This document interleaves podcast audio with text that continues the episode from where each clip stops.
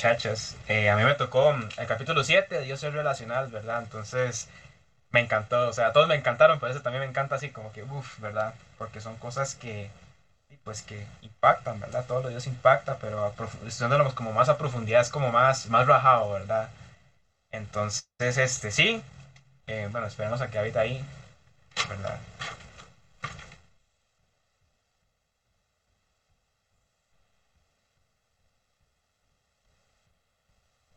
De hecho, a mí me gusta mucho este capítulo porque es como, digamos, un ámbito en mi vida que, una época en la que fue como que algo lo que más me costó, que fue como relacionarme con, con la gente, digamos. Entonces yo fui muy así como ente social, muy metido y todo, entonces yo como, uy, qué madre, de verdad, y eso es muy importante. Entonces, esto como que me impactó mucho porque Dios es relacional, Él no quiere que uno sea así como un introvertido, no, no, Él quiere que uno sea un mandado, que uno sea eh, como es Él, ¿verdad? Entonces esto me, me, encantó, por eso me encantó tanto, porque yo como, aquí está lo que usted tiene que escuchar, Brayton. Entonces, muy rajado.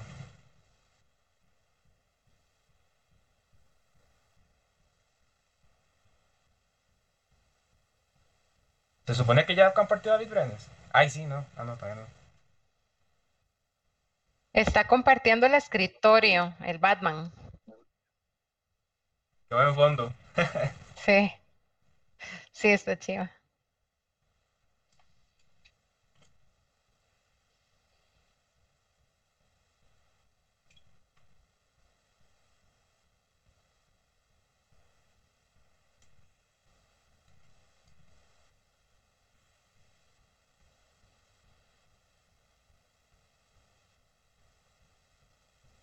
Bueno, ahí está, entonces esa diapositiva, puse, puse ese como, como concierto, hay fiesta de humo, porque como le digo, Dios es relacional, ahí usted no ve a nadie que le da vergüenza hablar a otra persona o así, todos más bien como que todo el mundo está feliz porque están ahí relacionados, entonces, de verdad, entonces David, pásela porfa. Entonces, dice que Dios quiere tener un trato personal con todos nosotros. Él, bueno, si ustedes ven en el Génesis, él se deleitó literalmente cuando estaba haciendo la creación, hasta la bendijo y todo. En una parte dice que Él bendice la creación y Dios nos otorgó el poder de poner aquí el orden en la tierra. Y fue tanto así que nos dio un paraíso, o sea, literalmente Él nos chineó, nos chineó. Siguiente, porfa. Dios no es, no es una cosa rara que no vale nada y que no quiere relacionarse, como les digo, Él al contrario, Él él quiere relacionarse y que nosotros no estamos acá, Él no nos hizo en el universo solo para, para quedarnos ahí. Nosotros fuimos creados para conocerlo íntimamente, ¿verdad? De ser partícipes de, de todo lo que Él es y contagiarnos de la benevolencia que Él se maneja. Siguiente, porfa.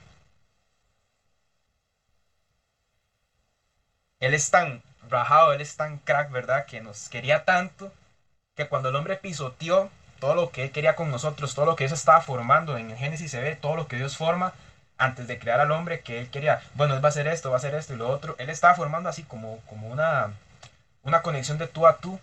Entonces Él nos amó tanto que cuando el hombre pisoteó todo, eh, Él se mandó a encarnado, así mismo mandó el único hijo que tenía al más top de los top para que restaurara la relación que teníamos nosotros con Él.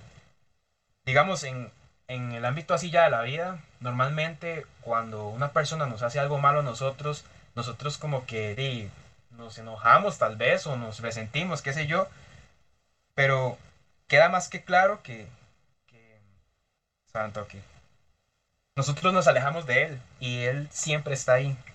Lo que, los que experimentamos una reconciliación sabemos que él quiere que nosotros lo conozcamos y que la relación que tengamos con Él, Él lo que quiere es que esa relación crezca a niveles Jesús, digamos, así muy rajado. Siguiente, porfa. En una parte me confundí ahí, disculpen. en toda la Biblia dice que Dios constantemente se pasa comunicando con el hombre a pesar de todos los pecados que tiene. Y Dios busca pecadores para restaurar la relación entre el hombre y, Él, ¿verdad? Obviamente. Aquí ahora sí, de verdad la lógica a mí me sorprende porque, como les decía anteriormente, que cuando alguien nos hace algo malo y nosotros nos resentimos, la lógica dice que de ese resentimiento tiene que estar o algo así. Pero en este caso, Dios, a pesar de que nosotros a veces lo pisoteamos, lo hacemos cosas que a Él no le gustan, Él siempre nos busca, porque Él realmente nos quiere. Entonces son cosas que, puff, ¿verdad? Siguiente, porfa. En Génesis 3, del 8 al 10, em, esa, eh, digamos, a, Adán hizo como un pecado, digamos. Entonces él sabía que Dios iba a molestar porque le desobedeció. Entonces como que empezó a excluirlo, porque él sentía esa culpa de que, de que hizo algo malo, porque él sabía que lo hizo y, entonces empezó a excluir a Dios y hasta que al punto de que lo quiso ver como un desconocido. Cuando nosotros pecamos sabemos que, que está mal lo que hicimos y nos sentimos culpables. Y en consecuencia nos alejamos de Dios y lo vamos a empezar a, ver como un desconocido. Siguiente, porfa.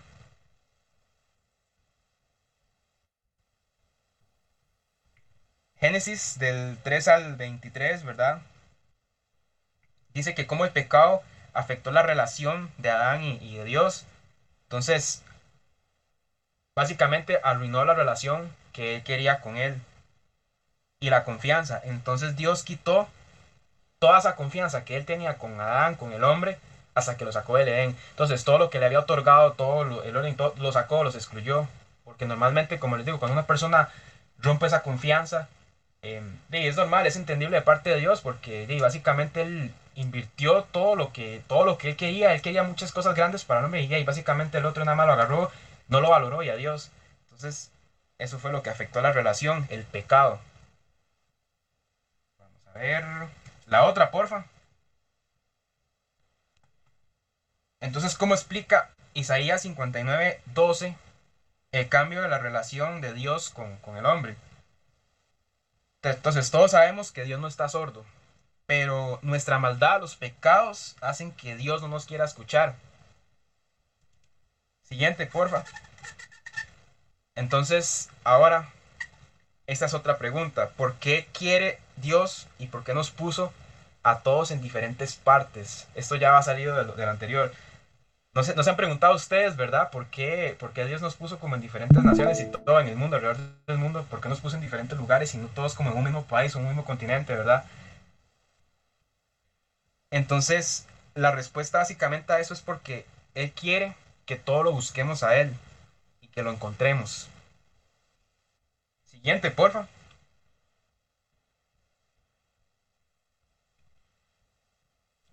Bueno, ahora hablando de Jesús, ¿verdad? Él vino aquí por, por, bueno, en este caso dos razones. Para saldar la deuda que teníamos con el pecado, ¿verdad? Desde tiempos inmemorables. Y para que por medio de la fe nosotros mantengamos una relación con Dios. Siguiente, porfa. Entonces, ¿qué hizo Jesús para que nosotros estemos en paz con Dios? él murió, se sacrificó, o sea, vino aquí para aclarar, para conquistar y para restaurar. En él hay poder divino, básicamente. Siguiente, porfa. Hay un fundamento de la vida eterna, es creer, es conocer, no, no dejarlo pasar así como que, ay, sí, la vida eterna. Y queda como la duda de que si existe o no, si todo esto es real. Entonces, un fundamento, una base sólida de todo eso es creer, creer que hay una vida eterna. ¿Y que la vida eterna? Es una vida superior, que es dada en una comunión con Dios. Siguiente, porfa.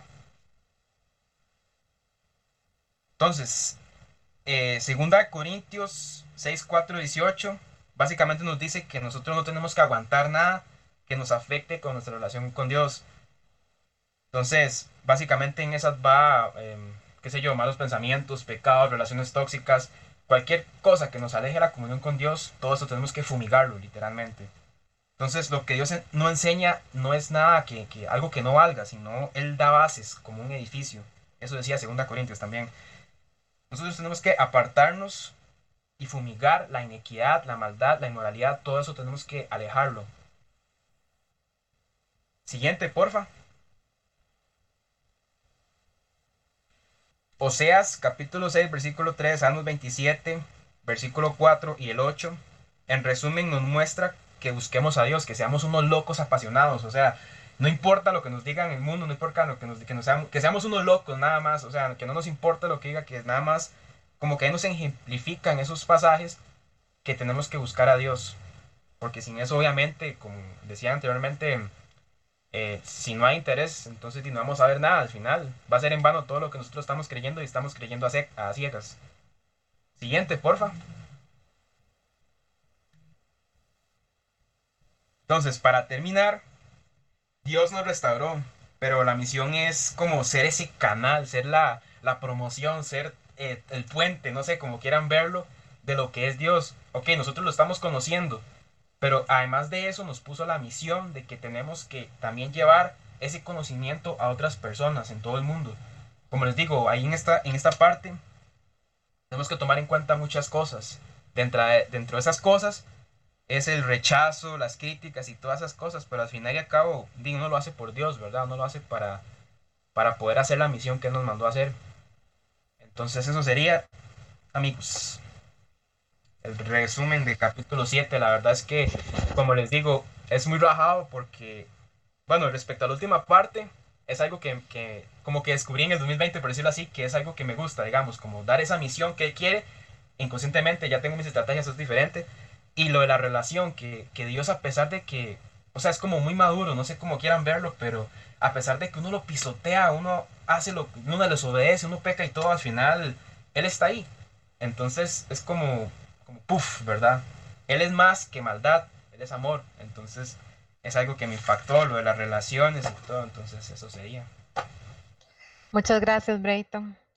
Ese capítulo nos enseña mucho sobre la intencionalidad que Dios tuvo para tener una relación con el hombre, ¿verdad? Dios nosotros hemos aprendido que Dios es santo y la santidad, si por el un pecado que cometió Adán y Eva, Dios los desechó y los condenó eternamente, o no eternamente, sino durante toda eh, la historia de la humanidad, nos condenó a vivir con el pecado. Por el pecado, por un pecado, ¿verdad? Eso nos deja muy en claro cómo Dios y el pecado no se relacionan. Entonces, Dios pudo haber tomado una postura con el hombre en el huerto del Edén de decir, no, o sea, apártese, yo no quiero tener una relación con usted porque usted tiene pecado. Y, y pudo haber condenado al hombre así. Y sin embargo, lo que el capítulo nos muestra es que Dios es relacional porque Él tiene una intención de continuar una relación con nosotros, ¿verdad? Lo cual es sumamente impresionante. Este, Brayton decía que muchas veces nosotros, con nuestros comportamientos, nosotros menospreciamos a Dios y menospreciamos lo que Él ha hecho con nosotros y Dios siempre tiene, o sea, Dios es tan grande, no es como nosotros, sentimental, resentido, como decía Brayton ahora, ¿verdad? De que si alguien me dijo, entonces como el bendito conflicto con los papás, ¿verdad? Es que mi papá me hizo mal y yo me enojé con mi papá para toda la vida mi mamá se equivocó y entonces ya yo no quiero a mi mamá o es que yo le tengo algo contra ti, ¿verdad? Bueno, Dios tiene contra la humanidad que la humanidad pecó y se apartó de él. Dios le dio todo, le dio, este, le, le, dijo a Adán, este, multiplicad la tierra y sojuzgadla, le dio toda la tierra a Adán y Adán pecó. Y, aún así, Dios se acercó a Adán. Él tuvo la intencionalidad de ir a Adán y de pedirle cuentas. Eso es muy importante. El capítulo nos muestra no que Dios se acercó a Adán, este, eh, como diciéndole, ay, sí, relajado. No, o sea, Dios se acercó a Adán, inmediatamente le pidió cuentas de sus acciones, porque Dios es soberano. Y Dios mismo tuvo la intención de continuar la relación con el hombre a través de enviar a Jesús y hacer su sacrificio por la humanidad, porque si Jesús no hubiese venido a la tierra, nosotros nunca hubiésemos tenido una oportunidad para reunirnos de nuevo con Dios. Nunca lo hubiéramos tenido, nunca, nunca, por el pecado, porque nosotros, dice en Romanos, por cuanto todos pecados pecaron y están destituidos de la gloria de Dios, ¿verdad? Entonces, si realmente, y, y, y, si no hubiese sido por la intención de Dios de, de que el hombre tuviera esa posibilidad de restaurar su relación, Dios nunca hubiera enviado a Jesús, pero Dios tuvo esa intención y eso es lo que este capítulo nos muestra, que Dios es el primero que tuvo intención de, de mantener una relación con nosotros, ¿verdad? El cuidado que Dios tuvo con nosotros, la misericordia, ¿verdad? La misericordia de enviar a Jesús y de, y de justificarnos a través del sacrificio de Jesús para que entonces nosotros pudiésemos ser santificados y regresar a Él. Es, es, la única manera, ¿verdad? Es la única manera en que nosotros podemos volver a Dios. Entonces, la, la asociación que hacía Brayton entre el comportamiento nuestro y el de Dios es súper diferente en el sentido de que nosotros somos tan imperfectos, ¿verdad? Como decía Brayton ahora, que nosotros somos antisociales. Eh, les voy a decir una frase muy, muy común, sin decir nombres, eh, pero es como decir, uy, a mí no me gustan los niños, uy, yo detesto los viejitos. O sea, nosotros somos así, ¿verdad? Somos todos livianos para decir ese tipo de cosas. Y si nosotros nos comparamos nuestra actitud con Dios, ¿verdad? Dios tuvo esa intención de acercarse a pesar de, ¿verdad? Nosotros tenemos, por ejemplo, esa actitud de que no nos gustan los niños porque son escandalosos, porque son este, majaderos o lo que sea, y sin embargo, eso no es la forma en como Dios nos ha mostrado que Él es relacional. Entonces, este, esas cosas quería, quería enfatizar del estudio, ¿verdad? Que, que Dios tuvo esa intención y si no hubiese sido por esa intención de Dios, nosotros hubiésemos estado condenados por, por, por, siempre, por toda la eternidad. Y también, este, cómo Dios nos enseña a nosotros comportarnos con nuestros semejantes, ¿verdad? Con nosotros eh, en humildad y siempre buscando mantener relaciones sanas y buenas em, y, santificadas a través de la presencia de Dios. Muy buena, eh, Breito, muchas gracias.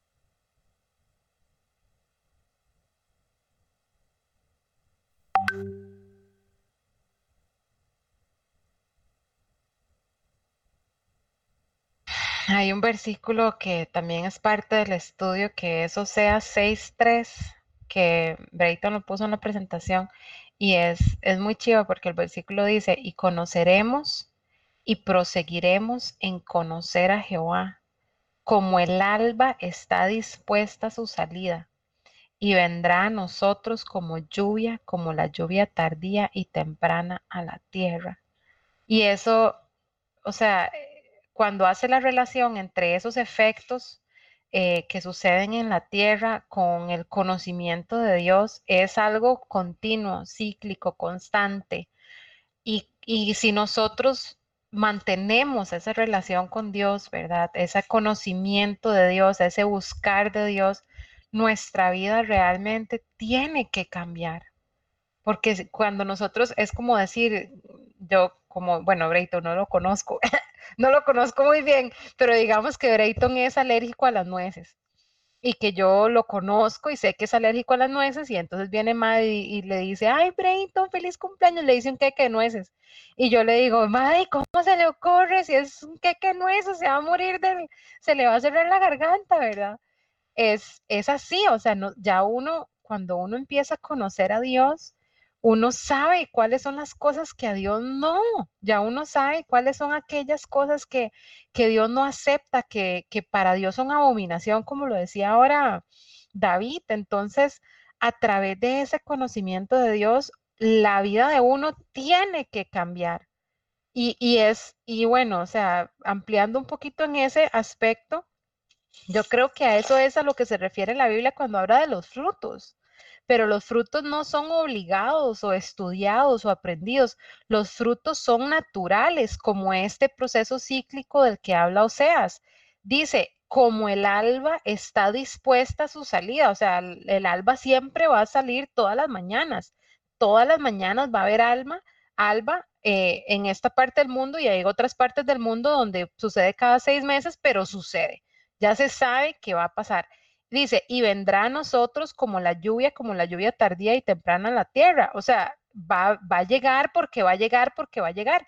Ese conocimiento de Dios tiene que producir en nosotros un, los frutos naturalmente, no obligados, no porque tengo que portarme bien porque mis papás o porque la iglesia, o porque mi pastor o porque el estudio por, o por la apariencia, por mi novia o lo que sea. No, o sea, naturalmente esa relación con Dios, esa relacionalidad con Dios, como el que que las nueces, que ya yo sé que a no le busque las nueces, no, porque se me le cierran los, los, los bronquios y se me muere, o sea, no, ya uno sabe que no. Entonces, si nosotros queremos realmente tener una relación con Dios, esa relación va a producir ese cambio en nosotros. Y, nosotros cada vez vamos a disfrutar más de esa relación con Dios, más cerca, más aquí, más personal. Muchas gracias, Brent. Muy bonito el tema, de verdad que sí. Es un capítulo muy, muy bueno. ¿Alguien más quiere aportar o comentar?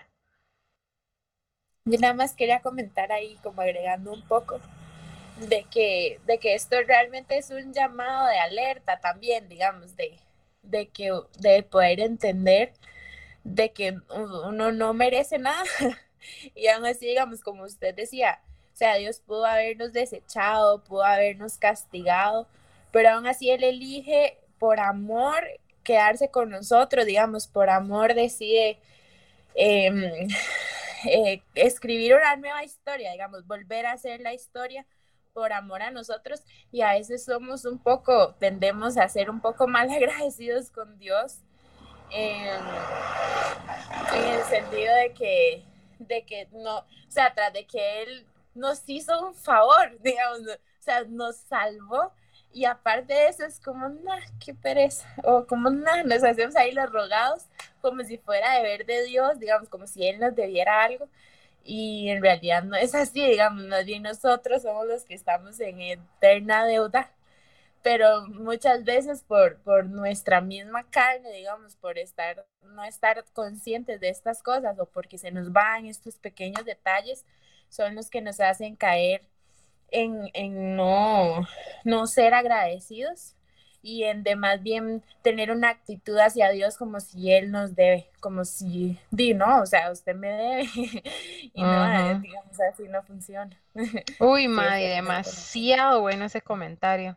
Lo que me hace pensar también en que, que, en que nosotros estamos hoy en día en una sociedad o sea, yo no sé, vea, chiquillos, de verdad, en este momento yo siento que el mundo está al revés.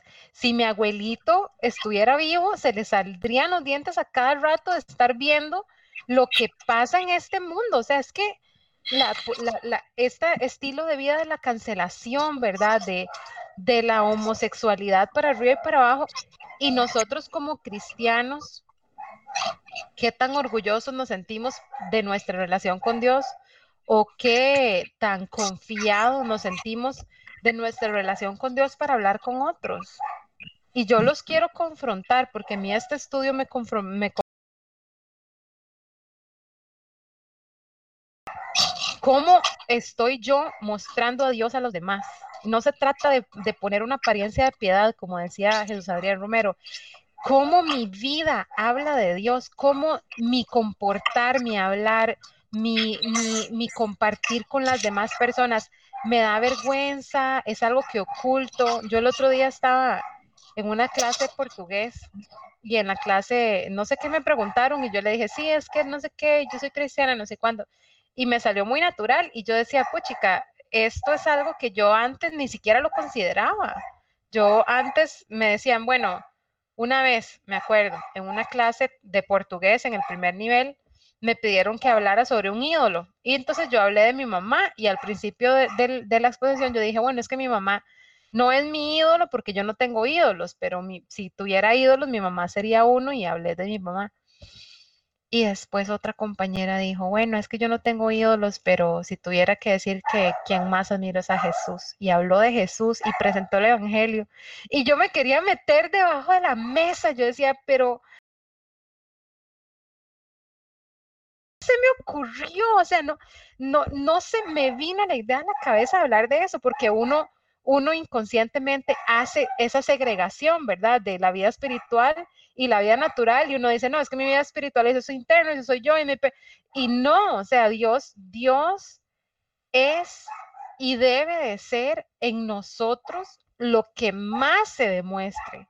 Y eso estamos hablando, digamos, de un, de una circunstancia un medio ahora entre amigos, ¿verdad? Esas son las ideas que nosotros pensamos de, mis amigos, de, de la gente que me conoce, tal vez en mi trabajo, pero ¿estaríamos nosotros dispuestos a morir por lo que creemos? O sea, si viniera como pasó en Estados Unidos, que, que vino alguien donde una muchacha, es un testimonio de una muchacha en una universidad, que ella se convirtió y en su conversión le, le profetizaron que a través de ella muchas personas se iban a convertir y como unos cuantos meses después hubo una masacre en la universidad en la que ella estaba y el muchacho le preguntó, ¿usted es cristiana? Y ella dijo sí y le disparó y la muchacha se murió. Y ese testimonio fue fue conocido por muchas personas y muchas personas llegaron a la fe a través del testimonio de esa muchacha porque ella literalmente murió por su fe. Y eso me hace pensar, ¿verdad? Nosotros estaría, yo, yo estaría yo dispuesta hasta las últimas consecuencias, como en los países eh, del Oriente, ¿verdad? Como en India, como en Afganistán, donde los, los, los cristianos son perseguidos y nosotros ahorita este estudio nosotros lo hacemos desde la comunidad, comodidad de nuestro hogar y, y, los ejemplos que relacionamos son con nuestros amigos y en nuestra sociedad, pero llegando a un extremo así, ¿verdad? Estaríamos nosotros dispuestos a abrazar nuestra fe hasta ese punto. Y, eso no es como para avergonzarnos, ni mucho menos, sino para más bien fortalecer y modelar y vivir esa relación con Dios a flor de piel cada día de nuestra vida. Eso que usted dice se me, se me viene a la mente como, como, como un noviazgo, digamos, que normalmente cuando las parejillas ahí, digamos, que, que siempre dicen, mi amor, en un estado, algo así, y lo pasa como, como, ay, ¿cómo se dice esa palabra? Exhibiendo. Algo así, ah, bueno, respecto a lo que usted dijo, Loli, que, que hay que como exhibir a Dios de esa forma, porque eso es de valientes también, o sea, relacionando, relacionando los noviazgos es de valientes, digamos. Entonces, noviazgo es una relación, entonces podemos relacionarlo igual. Entonces, es de valientes esta relación, como el, como el testimonio ese que usted dice es ya es demasiado crack. Claro. Voy a meter la cuchara, voy a meter la cuchara. eh, ¿Me escuchan? Sí. Sí, fuerte y claro. Ok, ok. ¿Qué va a decir? Bueno, Loli no me deja mentir antes de que yo estuviera acá metido. Y lo que tocó mucho el tema, eh, Maddy también, ahora lo que están tocando Rayton y, Loli, es, de aparte de todo, o sea, todas las eh, ideas y todos los ejemplos y todo que dieron, yo solo le decía ahora a Loli, yo, Loli, eh, le decía, pero, ¿y por qué estás aquí? O sea, prácticamente, eh, ¿cuál es la razón, David? me dice que usted se quiere meter otra vez y todo, o sea, en, este grupo.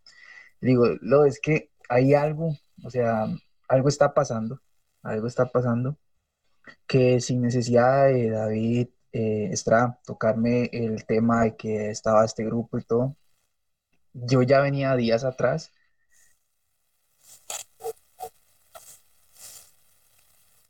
Se cortó, se cortó. Se le cayó, está muy intensa esa, ese testimonio. Yo también quiero decir algo, bueno, con respecto a lo que dijo Loli, este, no sé si lo han visto, pero hay una película que se llama como Hablando con él, algo así. Y cuando la primera vez que la vi, creo que fue por, por YouTube, así que me la topé así random. Pero digamos, yo me puse a verla y es, esa, es demasiado impresionante porque es una muchacha que, digamos, ella decía ser cristiana y todo, pero se, sus amigos eran de, de estar fumando y tomando, irse de fiesta y todo. Y, y, este, y la mamá, de hecho, este, ella llegó a tener carro y la mamá le dijo como, encontramos estas botellas en tu carro. Y ella, pero esas no son mías, son de mis amigos. Y ella, sí, pero o sea, si usted está intentando este, llegarle a, a sus amigos, este, digamos, es más bien es como, parece como que ella la están transformando a usted. Entonces ella, este, se llegó, digamos, como que se impactó y, y ella ya había llegado a un punto hasta que se había apartado de Dios y luego se empezó otra vez a relacionar y todo, digamos, a digamos, se disculpó con Dios por haberlo rechazado de esa manera y empezó así ya a vivir realmente, este, como, como debía ser, digamos, de que ella ya ni le daba miedo hablarle a la gente y todo, y hasta varias personas en la misma, en el mismo colegio en el que ella estaba, este, llegaban a pedirle consejos a ella y todo, este, y ella ahí se los daba, digamos. Y esa, en ese tiempo, habían unos que querían hacer una, un tiroteo en el colegio por, por digamos, por problemas de ellos.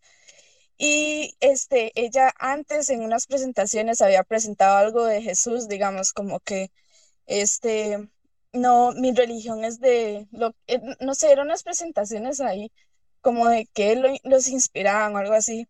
Y ella lo hizo de Jesús, digamos, este, aunque este, estos compañeros que querían hacer el tiroteo y todo, la vieron como de mal y de hecho luego le, le dijeron que, que, ellos la iban a matar y todo. Este, ella aún así dijo como, mm, Dios es, este, Dios me salvó, digamos, de, después de, de yo haberlo rechazado y todo. Y, y, es muy increíble porque, digamos, después de que este, ella estaba hablando con un amigo, digamos, diciéndole que Dios lo puede ayudar y todo por, un por problemas familiares que tenía, llegaron esos a, hacer el tiroteo en el colegio y, y, ellos ya la tenían a ella como, este, como vigilada, digamos, de que, de que cuando llegan a hacer eso, ella va a ser como el uno de los puntos este, a los cuales ellos iban a atacar y se la toparon a ella afuera y ellas le dijeron como, ¿estás dispuesta a morir por Dios? Este, sin, este, a todo, digamos, tiro, este, a sangre fría.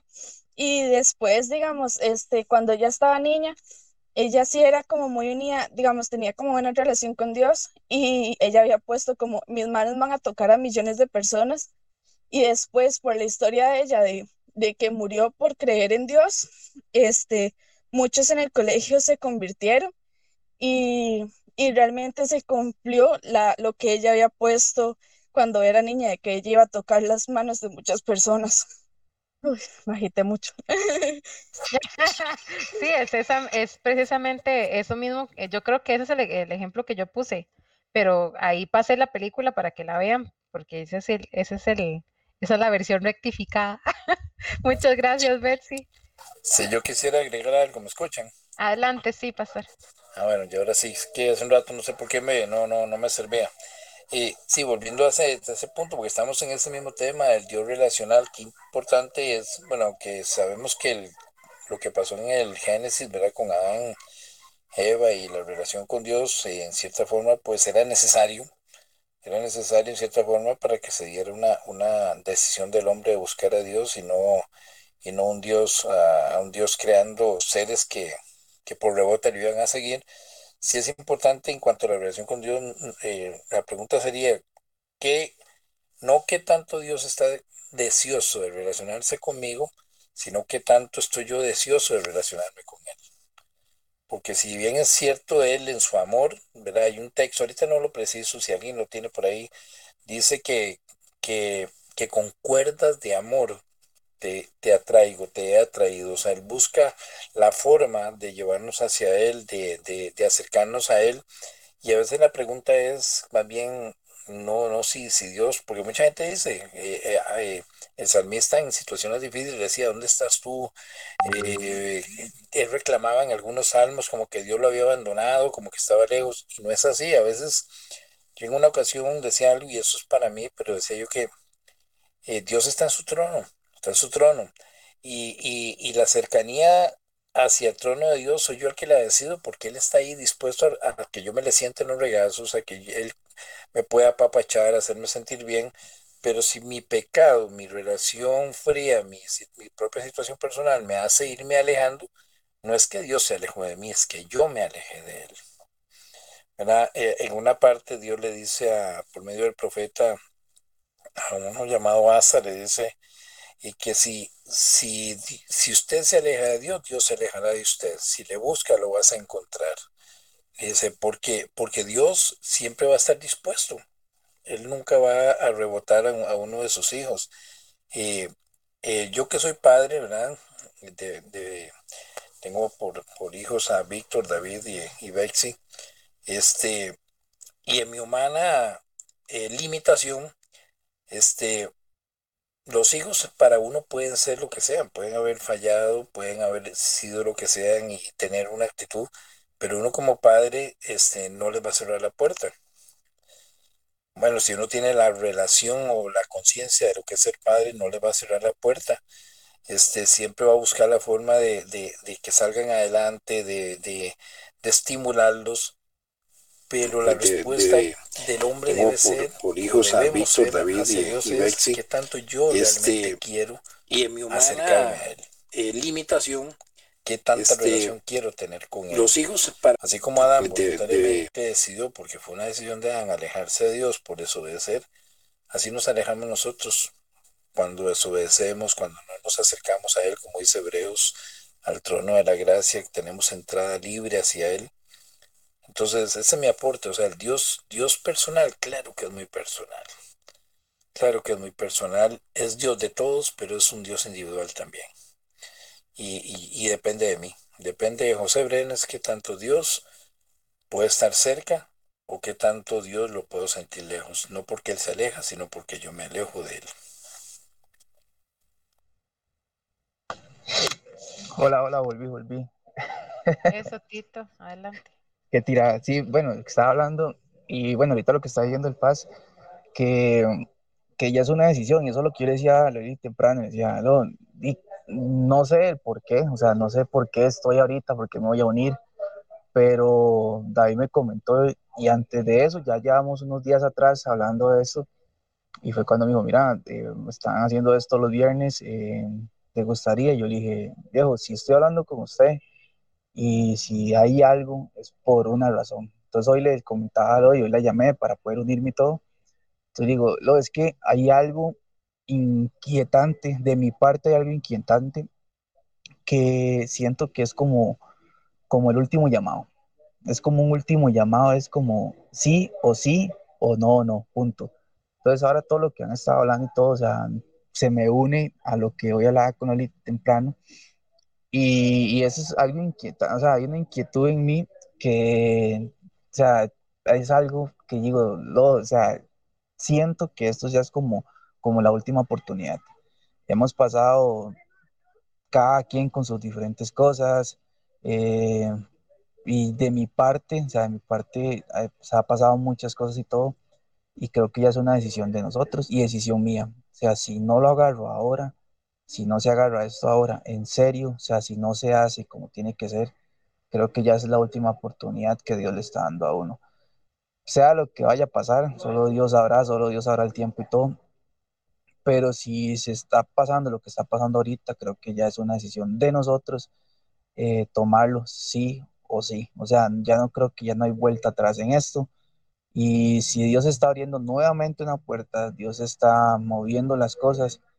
Primero, el gran amor que nos tiene Él, porque o sea, es exagerado ver tanta cosa que uno pasa y tanta cosa que uno hace que es que nuevamente Dios le, o sea, sonará, no sé si muy espíritu flautico, decía por allá, pero, o sea, una puerta que se está abriendo nuevamente, creo que es el amor que nos tiene Dios y por una razón, eh, Dios nos está apartando de para que salga lo que tenga que salir y, y no sé, es, es, demasiado digerir lo que está pasando que al unirse nuevamente es mucho temor, no le miento, porque es tanto el temor, no sé si bueno o malo, pero es un temor que digo, wow Dios, o sea, nuevamente esto es por una razón, pero ya no, esto no es un juego. O sea, nada más digo, esto no es un juego y, si se está haciendo y se está abriendo es por alguna razón, ahí,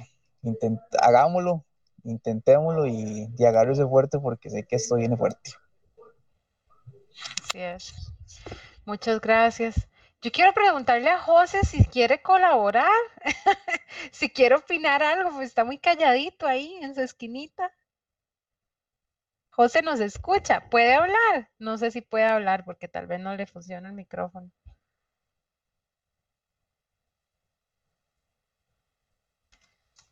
José, bueno, si puedes hablar, entonces ahí te quitas el mute y, y nos compartís tu opinión. Y si no, entonces, pues yo les quiero agradecer mucho a Maddie y a Brayton por prepararse para enseñarnos hoy y compartir lo que aprendieron también. Este, y, y a cada uno por sus aportes. Qué, qué bendición que, que todos hemos aprendido y que hemos sido confrontados durante la sesión de, de esta noche. Eh, ya son las 9.54 y estoy muy impresionada porque logramos cubrir dos, dos capítulos y comentar un montón y, y, vamos a terminar antes de las 10. Entonces, para cerrar, vamos a hacer una oración. Dice que el internet nunca mejoró, pero les comparto que estoy muy agradecido por la sesión de hoy. Estuvo todo muy bueno y gracias por la aplicación como alternativa para poderlos escuchar. Qué dicha, José. Así las próximas veces puedes igual este, compartir tus pensamientos por ahí, por el chat por lo menos. Y aquí nos estamos escuchando todos. Entonces vamos a, orar. Padre Santo, te damos muchas gracias porque tú estás con nosotros y porque tú eres real, porque esta iniciativa que cada uno de nosotros tiene de escudriñar la palabra, de estudiarla, de buscarte, de conocerte, Señor, esto da fruto, Señor, porque tú eres vida, porque tú eres real, porque tú, Señor, haces la obra, Señor, en aquellos que se quieren acercar a ti, porque dice la palabra que el que se acerca a ti, tú lo recibes, que tú nunca vas a, despreciar y a menospreciar un corazón contrito y humillado, Señor. Ponemos nuestros corazones delante de tu presencia, Señor, lo bueno, lo malo, lo erróneo, lo santo, lo inocente, lo impuro, todo lo ponemos delante de ti, Señor. Tú nos conoces, como dice el Salmo 139, Señor, no hay lugar en, el, en la faz de la tierra, ni en el abismo, ni en el cielo, ni, ni en el espacio. No hay un lugar en donde tú no estés, a donde tú no nos conozcas, Señor. Gracias, Padre, por la enseñanza. Gracias, Señor, por tu presencia. Gracias porque en nuestros corazones e, está, Dios, el anhelo de conocerte, de acercarnos a ti. Te pido que nos bendigas a cada uno. Bendice a cada familia que está en, este, en esta reunión representada, Señor, extensivamente a padres, a madres, a hermanos, a hijos, Señor, a cada uno de los que estamos en esta reunión y extensivamente nuestras familias. Protégenos, Señor, y guíanos, Padre, para conocerte cada día más, Señor. Enséñanos a vivir nuestra vida de manera, Señor, en que cada día, Señor, traiga a nuestro corazón sabiduría, Señor. Nos ponemos delante de ti, Señor, y te damos gracias por permitirnos reunir y por darnos este espacio, Señor, en el nombre de Cristo Jesús. Amén y amén. Muchas gracias a todos. Que pasen buenas noches. Nos vemos el próximo viernes a las 8. Buenas noches, bendiciones para todos. Buenas noches, Chaito. Gracias, gracias.